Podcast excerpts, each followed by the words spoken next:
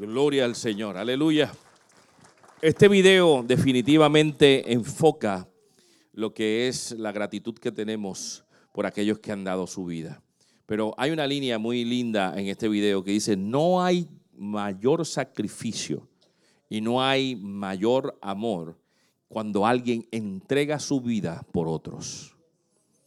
Y hoy yo quiero que tú busques la escritura en Juan capítulo número 15.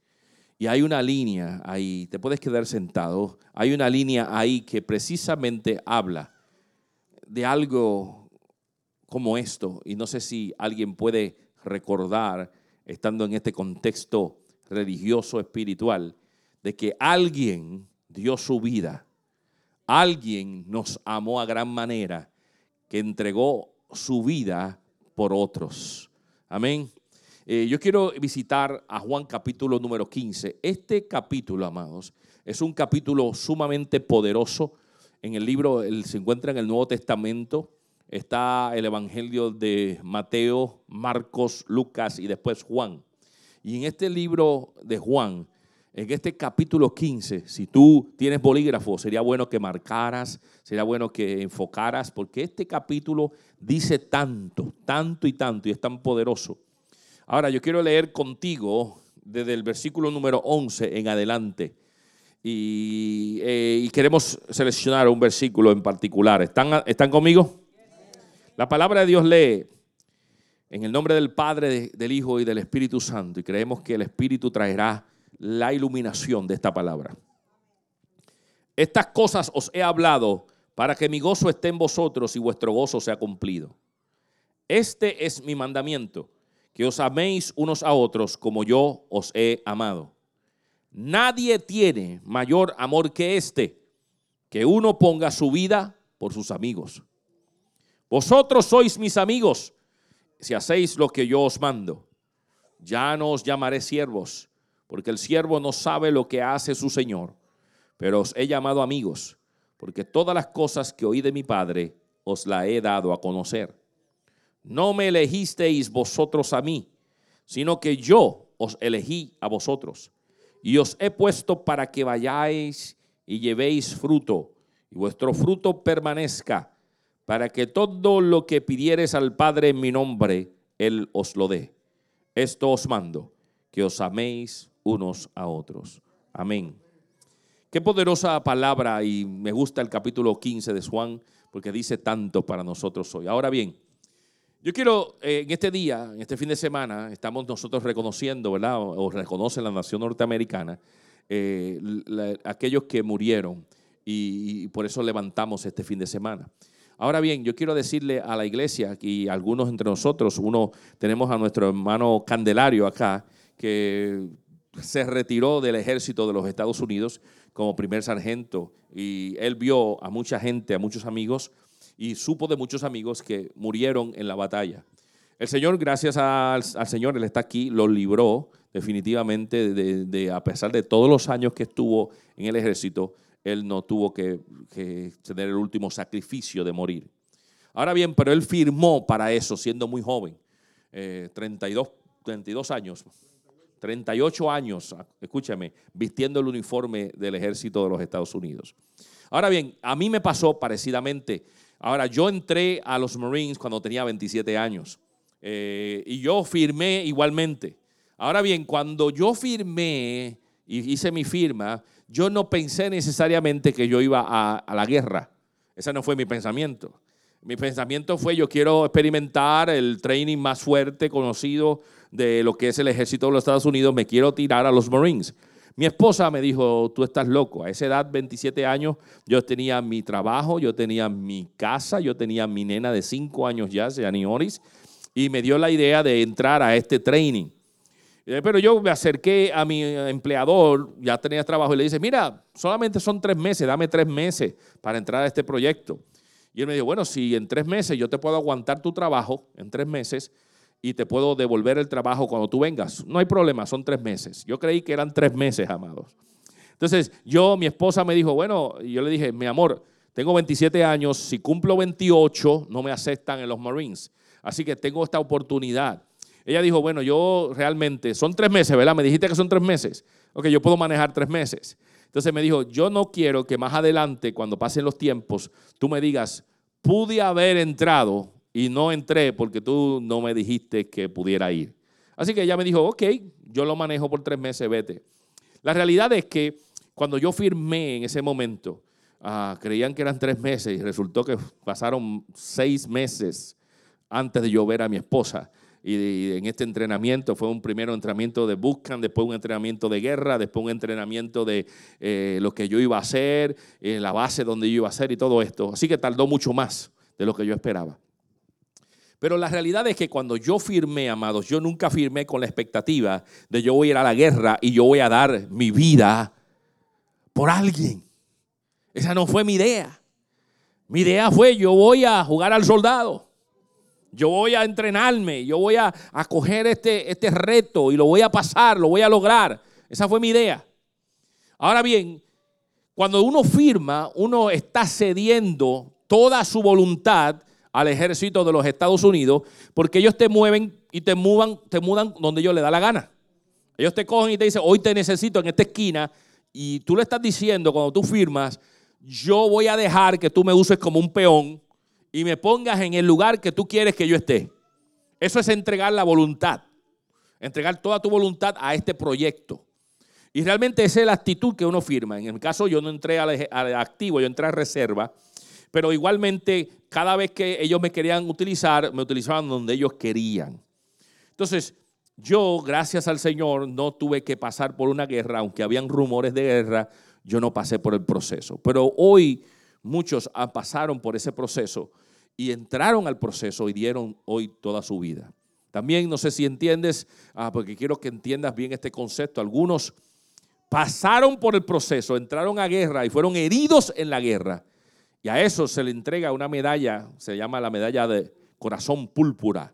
Es una medalla que aquellos que tienen esa medalla es porque estuvieron en la guerra y fueron heridos durante el proceso de guerra y se le entrega una condecoración y le dice, gracias por tu, eh, por tu esfuerzo, lo lamentamos y le entrega una medalla. Es es cuando ve a una persona con esa medalla, esa persona sí estuvo, no hoy lo celebramos o, esa persona se le menciona hoy, pero sí pasó el proceso, estuvo a punto de, porque fue herido en la guerra. Ah, pero la realidad es que yo no, no, no entré con esa mentalidad. La realidad es que cuando yo entré eh, fue una experiencia muy particular porque yo era el más viejo del grupo. Yo tenía 27 años y estaba con niños de 18. Me llamaban The Grand Old Man o Platoon 3037, de lo viejo que yo era. Ah, y yo veía a los niños correr, a los jovencitos correr, y yo detestaba el correr. Yo decía, ¿por qué me metí yo en esto? Si esto es que hay que correr de avicio. ¿Por qué yo me metí en esto? Y fue una experiencia donde te decían, haz esto, pero te estoy preparando para que tú entres a un ejercicio bélico, para que tú entres en cualquier momento a una guerra y des tu vida. Ahora, yo hice eso, pero te doy otro ejemplo. A muchos de nosotros sabemos que estamos en los Estados Unidos y la policía tiene mucho poder en los Estados Unidos. Y cuando tú te enfrentas a un policía, tienes que tener cuidado porque por cualquier acción te pueden subir cargos sobre cargos. Y tal vez, si te pones muy chistosito, puedes caer en la cárcel. Así que si pasa algún evento como eso, has conocido de gente que hay en la cárcel, le ponen días de cárcel.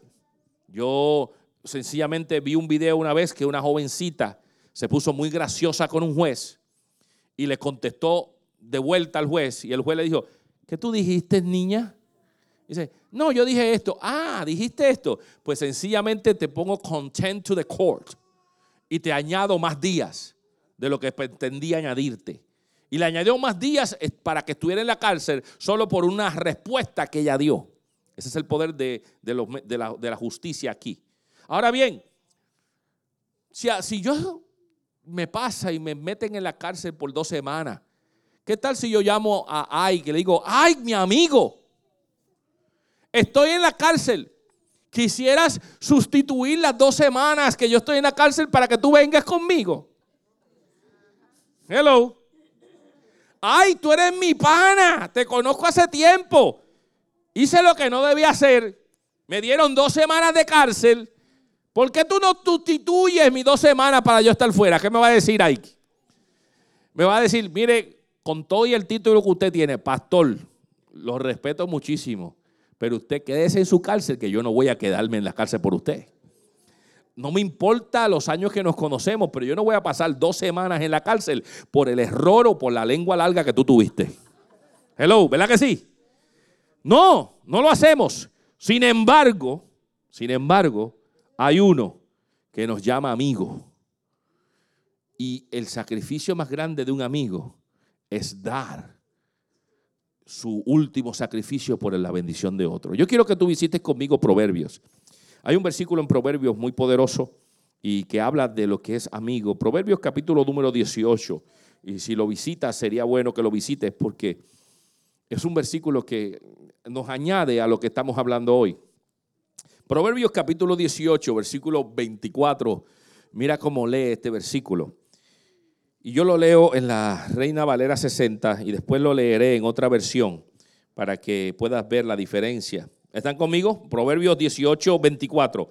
El hombre que tiene amigos ha de mostrarse amigo. Eh, y amigo hay más unido que un hermano. Hello. En la versión nueva traducción viviente, mira cómo lee. Hay quienes parecen amigos, pero se destruyen unos a otros. El amigo verdadero se mantiene más leal que un hermano. Escúchame, yo no sé si tú has tenido esta experiencia o has tenido una amistad.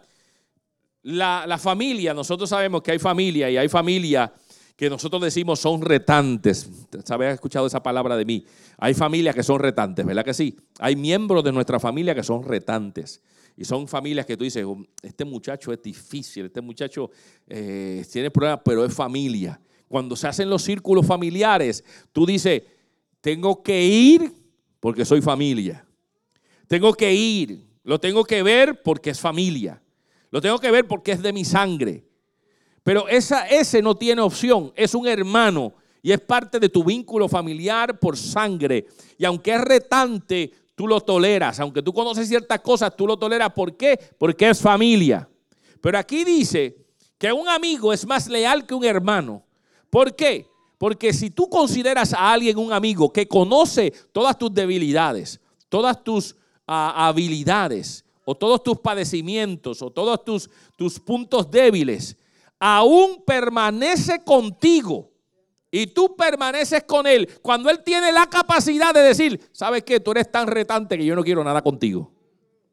Pero se queda contigo, ese es un amigo más leal que un hermano. Porque ese no está obligado a quedarse. Ese no está obligado a quedarse contigo. Sin embargo, aún conociendo quién tú eres, se queda contigo y dice, quiero ser tu amigo.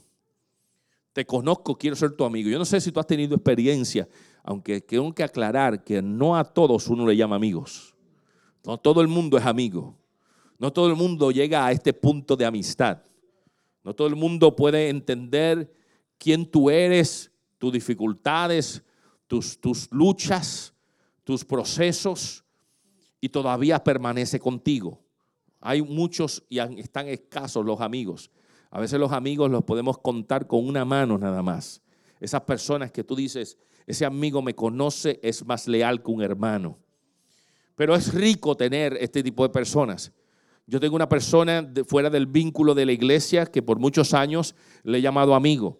Y a pesar de que estamos a la distancia, nos llamamos y, comentamos cosas y, nos reímos. Y, a, veces, a veces nos decimos eh, epítetos, ¿verdad? Por el tiempo que llevamos juntos. Pero realmente tenemos una buena relación y podemos decirle que somos amigos. Inclusive él cuando habla conmigo me dice, yo soy el único amigo que tú tienes porque nadie te quiere. Él me dice, nadie es capaz de quererte, yo soy el único que te quiere. Así que yo soy tu único amigo que tú tienes. Y yo digo, gracias amigo, qué lindo tú eres. Y yo le riposto de vuelta otras cosas igualmente. Pero sabes que hay amigos que son amigos y que uno puede decir, ese amigo es más leal que un hermano porque no tiene que tolerarte, pero todavía está ahí. Ahora, yo quiero llevarte entonces a la palabra de Dios, a la palabra de Dios que dice en el versículo en Lucas capítulo número 15, versículo número 14. 13 dice, nadie tiene mayor amor que este, que uno ponga su vida por sus amigos. Nadie tiene mayor amor que este. Y sabe, yo quiero decirte en esta hora que estamos reconociendo en este fin de semana gente que dio su vida por la libertad de los Estados Unidos. Pero alguien dio su vida por la libertad eterna de mi alma. Y ese se llama Jesucristo. Dice, no hay más gran amor que el amor que dio Jesucristo por sus amigos. Qué rico es saber de que Dios nos ama. Qué rico es saber de que hubo un sacrificio. Qué rico es saber de que Jesús me ama al punto de amar de tal manera que dio su vida. Ahora, todos conocemos el versículo de Juan 3:16, ¿verdad que sí? Cuán grande es el amor de Dios, el Padre. El amor del Padre. Dice, porque es tan grande mi amor, yo voy a entregar lo más preciado que yo tengo, que es mi hijo mi único hijo, para que todo aquel que cree en el sacrificio pueda alcanzar una vida eterna. Ahora bien, nosotros conocemos ese pasaje y lo aceptamos el sacrificio. ¿Cuánto han aceptado el sacrificio de Jesucristo? Dos o tres. Hoy es día de salvación. Si tú necesitas salvación, oramos por ti, ¿sabes? Si tú lo necesitas, si tú necesitas, hoy hacemos la oración por ti. No te vayas de aquí sin aceptar el sacrificio. ¿Cuántos han aceptado el sacrificio de Jesucristo en la cruz del Calvario? Amén. ¿Sabes que ese sacrificio, ese sacrificio, esa entrega, nos dio a nosotros la capacidad de llamar a Jesús nuestro Salvador? Amén. Dios nos salvó. Nos salvó porque estábamos nosotros camino a perdición. Y Él nos rescató cuando entregó a su Hijo Jesús, Dios y Jesús aceptó el reto y se dio a la cruz. Él nos dio salvación. Por eso le llamamos nuestro Salvador. Pero hay otro término, amados, que nosotros escuchamos y es que Él es nuestro Señor. ¿Por qué es nuestro Señor? Porque nosotros antes éramos esclavos del pecado. Esclavos estábamos atados en cadenas al pecado. Y dice la palabra que a precio de sangre Él nos compró. Y al comprarnos, nos liberó de la esclavitud del pecado. Y nos trajo a una vida y una vida de libertad. Libre soy en Cristo, porque Él me compró a precio de sangre. Y cuando alguien compra, se hace dueño de lo que compró yo me hago señor de lo que yo tengo. Por lo tanto, el Señor se ha convertido, valga la redundancia, en Señor, en dueño de tu alma y de la mía. Así que no solamente me salvó, pues yo iba camino a la destrucción, sino que me liberó y me sacó de una esclavitud y ahora soy, tengo dueño. Ahora bien, yo cuando entré por aquí, Vi unos carros fabulosos allá afuera en el parking. Y yo veía esos carros y yo, wow, qué chévere. hay gente que tiene carros lindos. Me alegré con eso. Y hay algunos que tienen unos carros fabulosos y están brilladitos y se ven nuevos de paquete. Gloria a Dios, doy gloria a Dios por eso. Y by the way, el que no tenga el sign, que había algunos que no lo tenían, le, digo, la bandera está disponible gratis y Sebastián se la pone si usted quiere a los carros que no tienen la bandera, para que usted esté debajo de su bandera. Pero vi unos carros muy lindos. Ahora bien, BMWs, carros último modelo.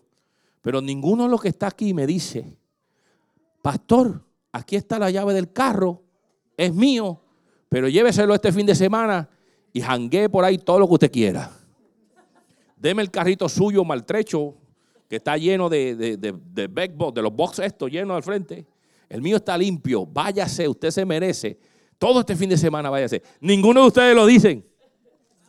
¿Por qué? Porque usted es señor de su carro. Usted pagó por ese carro. Para usted disfrutar el aire acondicionado lindo y fresco y nuevo que está ahí. Hello. Usted disfrutó la idea de tener un carro y dijo, yo compré ese carro, es mío. Así que allá tú, pastor, con todo el respeto, igual me dijo como me dijo Ike, con todo el respeto que usted tiene, pastor, que es en la cárcel. Y usted me dice, con todo el respeto que le debo, pastor, quédese en su carrito sin aire, pero el mío lo pagué yo. ¿Verdad que sí? Tal vez usted en algún momento me dé un ray y me diga, pastor, dale una vueltita al parking y ya está. Para que, para que vea y ore por él, by the way. Pero no me lo regala. Porque usted es Señor. Escúcheme, cuando usted es Señor de algo, usted hace con ese algo lo que le da la gana. Igualmente, aquí en la iglesia, esto que está aquí, estos equipos que están aquí han sido comprados por el proyecto de la iglesia. Usted no llega aquí y dice, pastor, hoy me voy y me llevo esta bocina. No, usted no hace eso, porque esto tiene un señorío. Entonces, de igual manera, iglesia, yo quiero decirte que cuando nosotros fuimos comprados a precio de sangre, tenemos un señorío. Y el Señor es nuestro Señor. El Señor nos manda a obedecerle. Ahora bien, vemos a Jesús como Salvador. Vemos a Jesús como Señor. Pero mira ahora este nuevo término que te quiero presentar y lee conmigo el versículo 15. Mira cómo dice el versículo 15 de Lucas, capítulo 15, versículo 15. Juan, Juan, gracias, amada. Juan, capítulo 15, versículo 15. Dice, ya no os llamaré siervos, porque el siervo no sabe lo que hace su Señor, pero os he llamado amigos, porque todas las cosas que oí de mi Padre os la he dado a conocer. Oh, qué bueno. Escúchame ahora. Él nos llamó, Él nos hace a nosotros llamarle Salvador, porque nos rescató. Él nos hace a nosotros llamarle Señor, porque Él es nuestro Señor. Ahora Él nos llama a nosotros amigos. Y dice la palabra que amigo es más leal que un hermano. Leemos en Proverbio, ¿verdad que sí? O sea que ahora no solamente Él es mi Señor, es mi Salvador, pero también es mi amigo. Es mi amigo y la habilidad de llamarse amigo al nivel como dice la escritura es que Él dio su vida por nuestra amistad. Él dio su vida por nosotros, aunque nosotros estamos en delito y pecado. Ay, tú me amas un montón, pero tú no eres mi amigo, brother. Según la escritura. Según la escritura, no eres amigo a ese nivel, porque la amistad dice, hay amigos que dan su vida por otros. Pero hay, con todo y que me aprecia, y nos llamamos amigos, nos conocemos mucho más, a él lo conozco mucho más que la mayoría de todos ustedes. Ahí comenzó con nosotros cuando nosotros estábamos cuatro personas. Y ahí comenzó con nosotros a ayudarnos con la adoración. Él y su hermano fueron los primeros adoradores de nosotros y estuvieron ahí con nosotros. Y lo conozco hace tiempo, pero en este concepto de amistad, Ike me va a decir a mí, I'm sorry. Y te voy a decir más, déjame no poner a Ike en, déjame no poner a Ike en el problema. Que Ike me llame de la cárcel y me diga, pastor, pastor, pastor, hombre de Dios. Tú que ves la palabra, tú que lees la Biblia, tú que predicas, estoy en la cárcel, pastor mío ven y quédate dos semanas por mí. ¿Eh? Yo le voy a decir, ay amigo, cuánto te quiero y te adoro, osito mío. Te voy a decir una cosa, oso. Cumple tu condena, papá, porque nadie te mandó abrir la lengua como la abriste. Y somaste la falta, I'm sorry. Voy a orar por ti para que tu estadía sea lo más posible, lo mejor posible. Así que yo mismo me puedo llamar amigo, pero no la amistad que dice la escritura, que dice, yo ahora soy tu amigo y soy capaz de dar mi vida por ti. Y te digo, soy amigo. ¿Por qué soy amigo? Y yo quiero decirte, ¿por qué soy amigo? Porque precisamente el ser amigo es aquel que aún conociendo todas tus faltas todavía permanece. Todavía está ahí. Él dice, soy amigo porque ya no te he ocultado las cosas, sino ya tú sabes todas las cosas, te las he dejado ver. Todas las cosas te las he dado. Tú conoces todas mis cosas. Entonces, la escritura dice que la razón por qué nos hace amigo es porque no hay nada oculto, sino todo está revelado. Entonces yo quiero decirte, iglesia, que Él nos llama amigo porque ya Él nos dio una serie de información que revela quién es Él como amigo. Y Dios como amigo, Jesús como amigo, tiene tanto para darnos que aún conociendo lo difíciles y retantes que somos, todavía Él nos considera amigos. con lo difícil que somos, el carácter que sube y baja, sube y baja. Hay algunos de nosotros, amados, que en el día tienen ese sub y baja tan violento. No es que amaneció, no es en un día, hoy amaneció el virado, no. Hace ahorita estaba virado, ahora está bien. En 15 minutos está virado de nuevo. Ese muchacho tiene un roller coaster de la vida terrible. Tú no sabes cómo contestarle porque su actitud cambia, es variable. Pero aún así hay gente que dice, yo sé que es así, pero aún así me lo aguanto el muchacho, porque ese es mi amigo. Entonces Jesús nos ve a nosotros sabiendo, escúchame, que hoy estamos aquí, pero mañana vamos a estar faltándole tal vez. Y todavía nos ama. Ay, aleluya. ¿Alguien está entendiendo esto? Hoy estamos aquí, gloria a Dios. Pero te voy a decir mañana, donde quiera que te vayas a meter el día, de, el día libre, recuerda, no enganches a Jesús. No lo enganches. Muchos haremos barbecue. Muchos iremos a la playa. Muchos iremos a las tiendas. Muchos iremos dando vueltas y gastar gasolina. Muchos iremos en chinchorreo, como dicen por ahí. Muchos iremos a restaurantes. Pero no dejes a Jesús enganchado por el placer de la carne. Pero aún el Señor sabiendo que mañana se te va a zafar una, todavía Él te llama amigo. Porque Él ha, ha, puesto en la mesa todo lo que Él es. Y te ha dicho, te amo.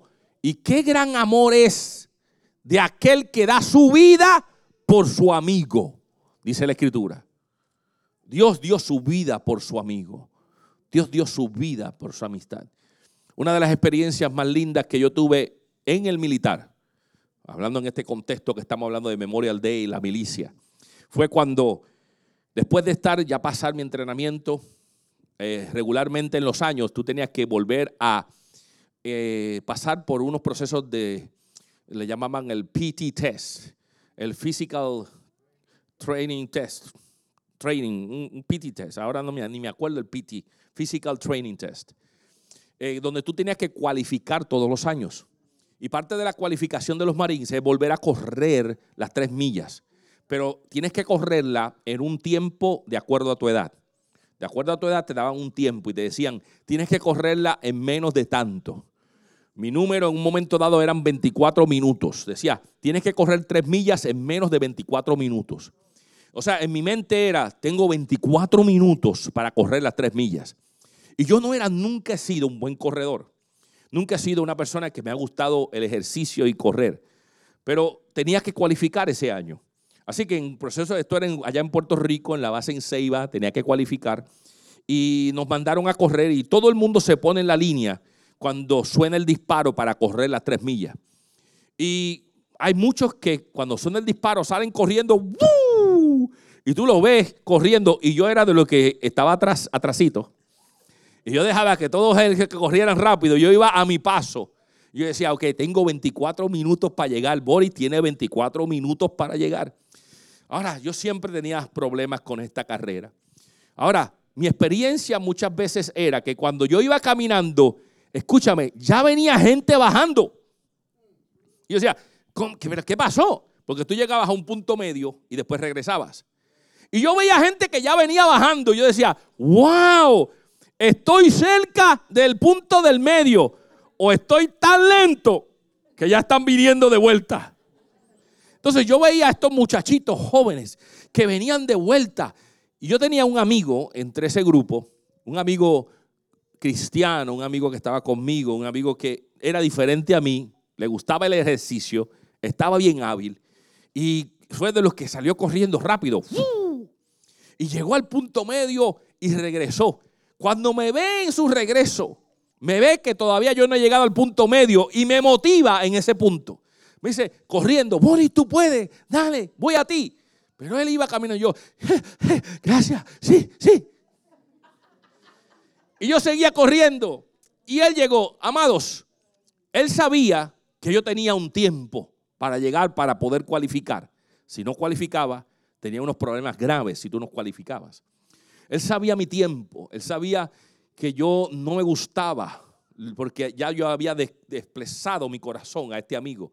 No me gusta el ejercicio, tengo temor de fallar, tengo temor de no llegar, no me siento cualificado para terminar esta carrera. Él sabía mi corazón. Y cuando él terminó, él fue al punto medio, pasó, me estimuló, llegó a su meta final y después regresó corriendo a buscarme donde yo estaba para hacer la carrera conmigo. Se paró al lado mío después de terminar su carrera, después de haber estado exhausto, después de haber terminado su tiempo. Él regresó a buscar a un amigo para ayudarle a completar la carrera con él y estuvo a mi lado caminando conmigo, no solo corriendo conmigo, sino estimulándome a terminar la carrera. Había una sensación, aquellos que saben, que solamente con poner la mano detrás de la espalda, yo sentía que él me estaba empujando a millas.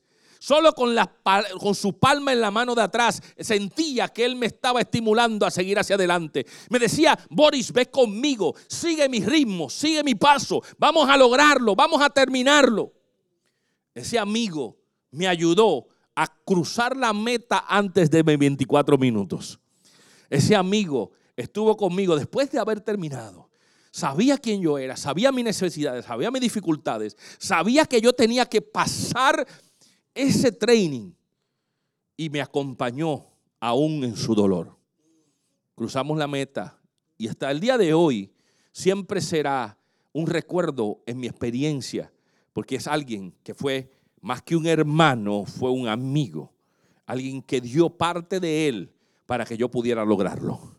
Yo quiero decirte que nuestro Jesús dio más que una mera carrera. Jesús dio más que solamente ponerte la mano en la parte de atrás. Jesús entregó su vida completamente para que hoy tú pudieras tener la libertad de ser llamado hijo de Dios. Pero sabes qué, no es solamente llamarle Salvador, porque es fácil alzar la mano y decir, yo acepto a Jesús como mi Salvador. Me salvó, qué bueno. Es llamarle Señor. Y Él nos llama amigos. Ahora te voy a decir una cosa. Hay una demanda. Hay una demanda en este proyecto. Hay una demanda. Y, y hablando el mismo, cuando Ay está en la cárcel, ¿sabe la forma de sacar a Ay de la cárcel? Es que hay un sistema en los Estados Unidos que se llama bond. ¿Verdad? Que la gente, tú puedes conseguir salida si te dan un bond. Eh, ¿Qué pasa? Tú puedes llamar a, este, a esta gente y esta gente te dice, oh sí, yo hoy soy tu amigo, puedo sacarte, te fío, puedo sacarte. Ay, ¿cómo no? Sí, porque el pastor lo llamé y no quiere tomar mi lugar. Así que voy a buscarme otro amigo. ¿Y qué hace Ike? Llama a un sistema de bond y le dice, mira, sácame de aquí. Ahora, el sistema de bond le dice, yo soy tu amigo, te voy a sacar, te voy a dar este dinero, pero me tienes que pagar de vuelta. Hay algo que me tienes que entregar. Yo te voy a dar esto, pero estás atado a mí ahora y me tienes que pagar y los pagos son más altos, son más fuertes. Y de esa manera el sistema gana su dinero. Pero cualquiera diría que ese fue un gran amigo. Pero ese amigo demandaba algo. Demando algo para mí. Ahora yo quiero decirte, amado iglesia, que a veces nosotros creemos que la cruz del Calvario, porque es un regalo de gracia, no demanda nada de nosotros. Estás equivocado. No, porque Dios me ama tanto que no demanda nada mío. Dios me ama tanto que le entregó su vida, pero es para mí, a pesar de ser como yo era, es yo y yo no tengo que hacer nada. Escúchame, estás equivocado y quiero llevarte a la palabra de Dios ahí mismo. Porque en el versículo de Juan, capítulo 15, versículo 14, ¿qué dice aquí? Vosotros sois mis amigos si hacéis lo que yo os mando. Hello. Vosotros sois mis amigos si hacéis lo que yo os mando. O sea que hay una demanda para ser amigos del Señor. Hay una demanda que Dios pone sobre nuestros hombros de hacer lo que Él nos manda hacer. Y yo quiero decirte, iglesia, que te preguntarás, pues, ¿qué es lo que Él nos manda hacer? Bueno, tú estás aquí escuchando parte de lo que Él te manda hacer. Parte de lo que Él te manda hacer es seguir sus instrucciones. Da, es la misma cosa, ¿verdad que sí? Sus instrucciones están plasmadas porque Él ya no las dejó ver. Digo, ya no tengo secretos contigo. Te la he dejado ver. Está plasmada en la palabra del Señor. Están aquí escritas. Estas son mis instrucciones. Escúchame, las instrucciones del Señor son claras, son específicas y no hay nada oculto. La palabra está para iluminarnos, para dejarnos saber cuál es el deseo de Dios para nuestra vida. Mucha gente toma decisiones de vida, escúchame, decisiones de vida transformadoras que van a cambiar su futuro y su presente y no son capaces de preguntarles al Señor primero si deben tomar esa acción o no. Yo no sé, yo respeto a aquellos que, que afuera tienen esos carros nuevos y maravillosos. Yo me acuerdo hace muchos años atrás cuando yo compré un carro nuevo, ah, tenía creo que eran cuatro años nada más para pagar. Hoy en día ha subido hasta seis años, he escuchado. Seis años pagando un vehículo. Y hay gente que no pide teniendo al Señor como Señor, no le preguntan al Señor si deben comprar un vehículo que paga lo que sea por seis años.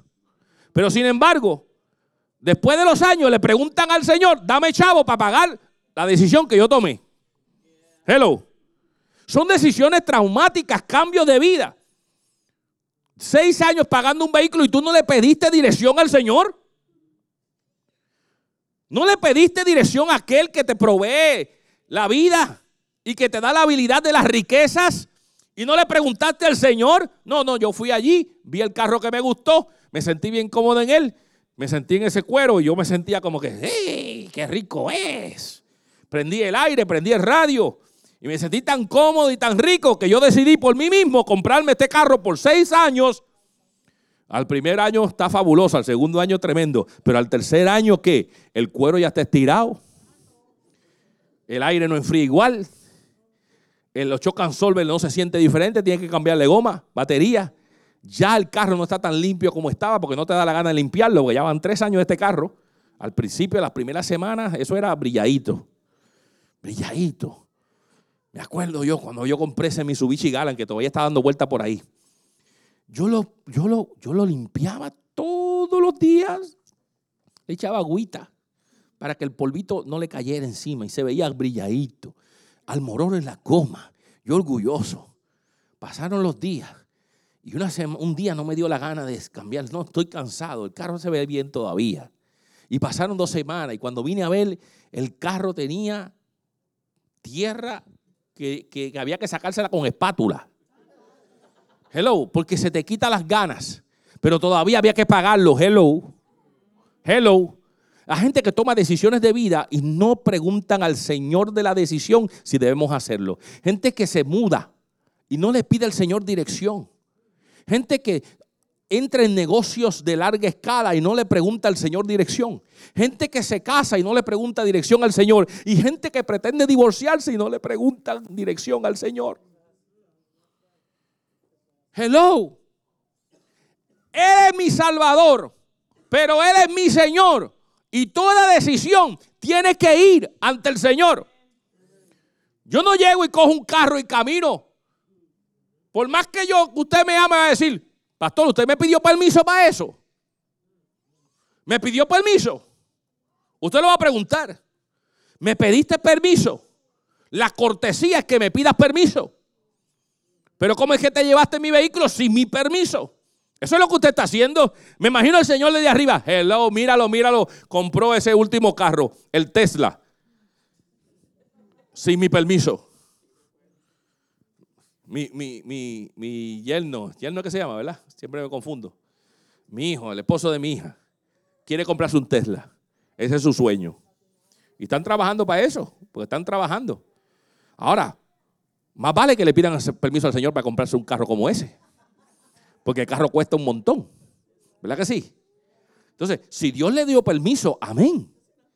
Pero Dios libre que yo compre un vehículo como ese y no le dé permiso al Señor. Yo quería comprarme una. Yo, ya, no, ya no quiero BMW de la iglesia. Si me va a comprar un BMW, yo no lo quiero. Supe que el servicio del BMW es carísimo. Cambiarle una goma es carísimo. Así que ya yo no quiero el BMW, aunque me lo regale. Yo no lo quiero. Así que descarté la idea del BMW. De momento vi una guagua bien grande. Yo vi una guagua tipo las guaguas que usa el gobierno del Servicio Secreto de los Estados Unidos. Una suburban negra. Yo la quiero negra. Eso es lo que yo quería. Negra. La quiero negra, grande. La fui a ver. Y yo vi esa guaguota y dije, esta es. Pero me di cuenta que tiene como dos o tres pies de altura. Y yo dije, mi esposa no puede subir aquí. Y mi suegra menos. Así que todavía son parte de mi vida, son parte de mi familia, son parte del proyecto de vida mío. Y escúchame, yo traté y llevé a mi esposa a ver la dichosa guagua. Y le dije, mi amor, súbete, déjame ver si tú puedes. Y mi esposa dijo, yo puedo, yo puedo. Y ella con ese coraje de yo voy a tratarlo, cogió el hanger y cogió el piso y se trepó yo atrás de ella. Súbete, mi amor, súbete, que esta es la guagua para nosotros, súbete. Se subió. Óyeme, qué cómoda se siente, pero me di cuenta. No, Señor, no me ha dado paz. Esto no es para mí. Yo dije, mi esposa la traté de subir, pero ¿y mi suegra? ¿Cómo yo subo a mi suegra? No va a poder. ¿Eh? Y bajar. Hello, ni pensé en eso. En bajar después de eso, tírate, mi amor. ¿Ah? ¿Dónde está el permiso? ¿Dónde está el permiso mi Señor? Entonces entendí que el Señor no me está dando permiso para esa guagua por más grande y linda que se vea. Ese no es el permiso del Señor. No es el momento, no es el lugar, no es el permiso, no es la paz. Porque toda bendición no trae tristeza con ella. Así que yo dije, no, señor, esa no es mi amor, seguimos con la guagua. Entonces la llevé a ver otra guaguita bajita, así, de esa que, que tú te metes casi de ladito, así. Eh, esa es. Pero cuando vi el precio, todavía no es el tiempo del Señor. ¿Entiendes? Así que, ¿cómo es que hacemos transacciones que nos afectan nuestro presente y nuestro futuro sin pedir permiso al Señor que nos compró y nos sacó de la esclavitud? ¿Y que es nuestro Dios? Ahora, Él es tu amigo, te dice, pero el amigo demanda que hagamos lo que Él nos manda. Yo soy tu amigo si haces lo que yo te mando. Él se sacrificó y te dice amigo, pero si haces lo que Él manda hacer. Ahora analicemos nuestra vida. Están plasmadas sus declaraciones. Está plasmada lo que debemos hacer. Está plasmado que debemos buscar de Dios. Y yo lo felicito a ustedes. Porque en vez de hacer todas, dijeron, este es mi compromiso con Dios. Dios me llama a qué? A congregarme, a escuchar de Dios, a buscar a Dios primero. Que Dios es primero en mi vida, no mi familia, no mis placeres. Dios es primero. Tengo a Dios, reflejo a Dios donde voy. Mis decisiones en mi casa son plasmadas delante del Señor. El que, el, que, el que ahora mismo, el que Sandra hubiese dicho y me ha escrito este papel, oren por mi hijo. Eso está diciendo, ¿sabes qué? Yo tengo a Dios primero. ¿Por qué? Porque yo sé que una bendición a mi hijo vale más que yo sencillamente dar una palmadita y decirle, good luck, baby. Good luck in school. No, es una bendición. Es un acuerdo entre nosotros declarando un punto de bendición. Entonces, eso es el orden. Dios es primero. Dios es primero, el no tener vergüenza, al levantar manos santas a Jehová y darle gracias a Dios en el medio de cualquier acción. Yo doy gracias a Dios. Yo canto al Señor. Yo glorifico al Señor. Dios es primero. Yo estoy en, la, en el lugar santo. Quiero ser santo como es el Señor. Busco la alabanza, busco el aroma del Señor, busco la palabra, busco su unción, busco su Espíritu Santo. Busco del Señor porque Dios es primero en mi vida. Y si alguien viene a decirme cosa contraria, le digo, ese no es lo que yo vivo, ese no es mi patrón. Yo amo al Señor y yo tengo a Dios primero. Amén, amados. ¿Alguien dice amén? Mira, dígame aunque sea con las lenguas de atrás, con las muelas de atrás, pero tiene que decir amén. ¿Sabes qué? Porque el Señor hoy sacrificó para que hoy tú pudieras tener libertad. Ese es mi Señor y Salvador. Ponte de pie conmigo, aleluya. Qué bueno es el Señor. ¿Alguien da gracias al Señor? Porque Él es bueno y más que bueno. Me alegré con los que